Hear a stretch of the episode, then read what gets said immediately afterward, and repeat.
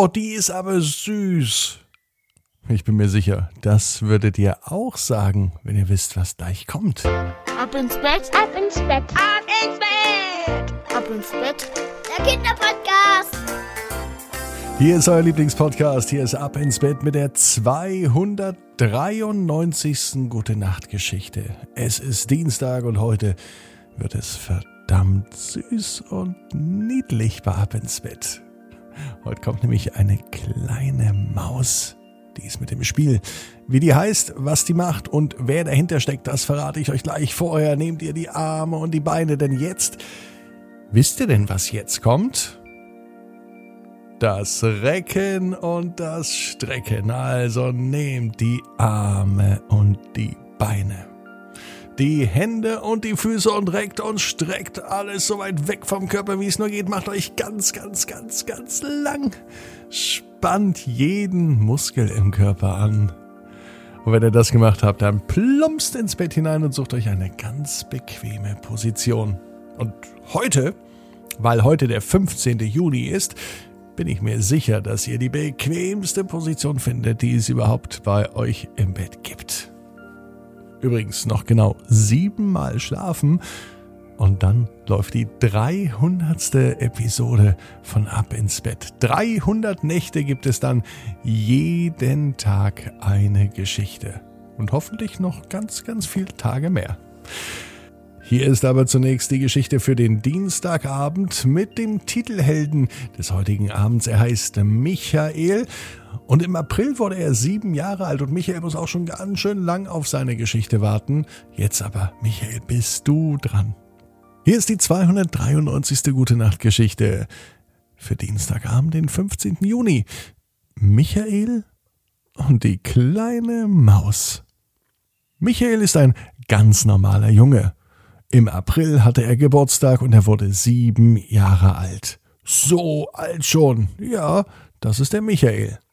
Und Michael hat ein Geschenk bekommen. Darüber hat er sich nicht nur sehr gefreut, das Geschenk hat er sich auch gewünscht. Eine Maus. Nein, keine echte Maus, sondern eine Handpuppe. Man steckt die Hand in die Maus und dann kann sie sich bewegen. Ja, und diese kleine Maus, die ist eine ganz besondere. Michael spielt den ganzen Tag mit ihr und er hat richtig viel Freude. An einem Dienstagabend, es könnte der heutige Dienstagabend sein, kommt er auf die Idee, ein ganzes Theaterstück aufzuführen. Mit echten Handpuppen. Und natürlich ist die Maus auch dabei. Diese Maus spielt natürlich die Hauptrolle in der Geschichte. Michael hat aber noch andere Handpuppen und auch Teddybären, auch die können mitspielen. Auch wenn die sich natürlich dann nicht so schön bewegen, denn in einen normalen Teddybär kann man die Hand ja nicht reinstecken und somit die Arme, die Beine und den Kopf bewegen. Aber Michael ist kreativ. Er überlegt sich, was in dem Theaterstück vorkommt. Die Maus soll auf die Suche nach Käse gehen. Und in der Küche angekommen, versperrt der Teddybär den Weg. Ja, das ist eine gute Idee für ein Theaterstück. Mama und Papa sitzen auf der anderen Seite. Im Publikum nämlich. Und als der Vorhang sich öffnet, applaudieren beide laut. Und sie freuen sich schon auf die nächsten Minuten und auf das Theaterstück von Michael. Michael hat vorher lange geübt und deswegen sitzt auch alles. Die Geschichte ist spannend erzählt. Und abends, als er ins Bett geht, da lobt ihn Mama noch einmal dafür, dass er das Theaterstück so toll aufgeführt hat. Und am Ende war es natürlich so, dass die Maus den Käse bekommen hat. So wie sich das gehört bei einer guten Geschichte. Aber natürlich gab es keinen echten Käse für die Handpuppe. Er hat im Spiel ein gelbes Bauklötzchen genommen, das sah so ähnlich aus wie Käse, und beim Puppentheater, da reicht das natürlich. Da braucht man keinen echten Käse. Kaum als Michael die Augen zugemacht hat, klopft es auf seiner Schulter. Ja, Mama. Doch es war nicht Mama. Er machte die Augen auf und neben ihm saß die Maus, Die Handpuppenmaus, die, die er den ganzen Nachmittag auf seiner Hand hatte, mit der er geübt hatte, mit der er das Theaterstück gespielt hat. Was machst du denn hier? sagte Michael. Doch die Maus konnte nicht reden, sie war eine Handpuppe und keine Sprechpuppe.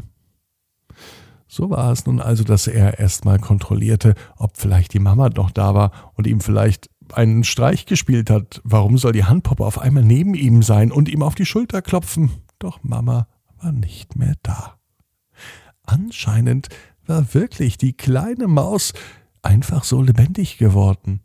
Vielleicht hat er so lange mit ihr gespielt, dachte sich Michael, dass sie nun echt wurde, zu einem richtigen Lebewesen, mit Fell und mit Augen und so, also wie eine richtige Maus, nur eben als Handpuppe.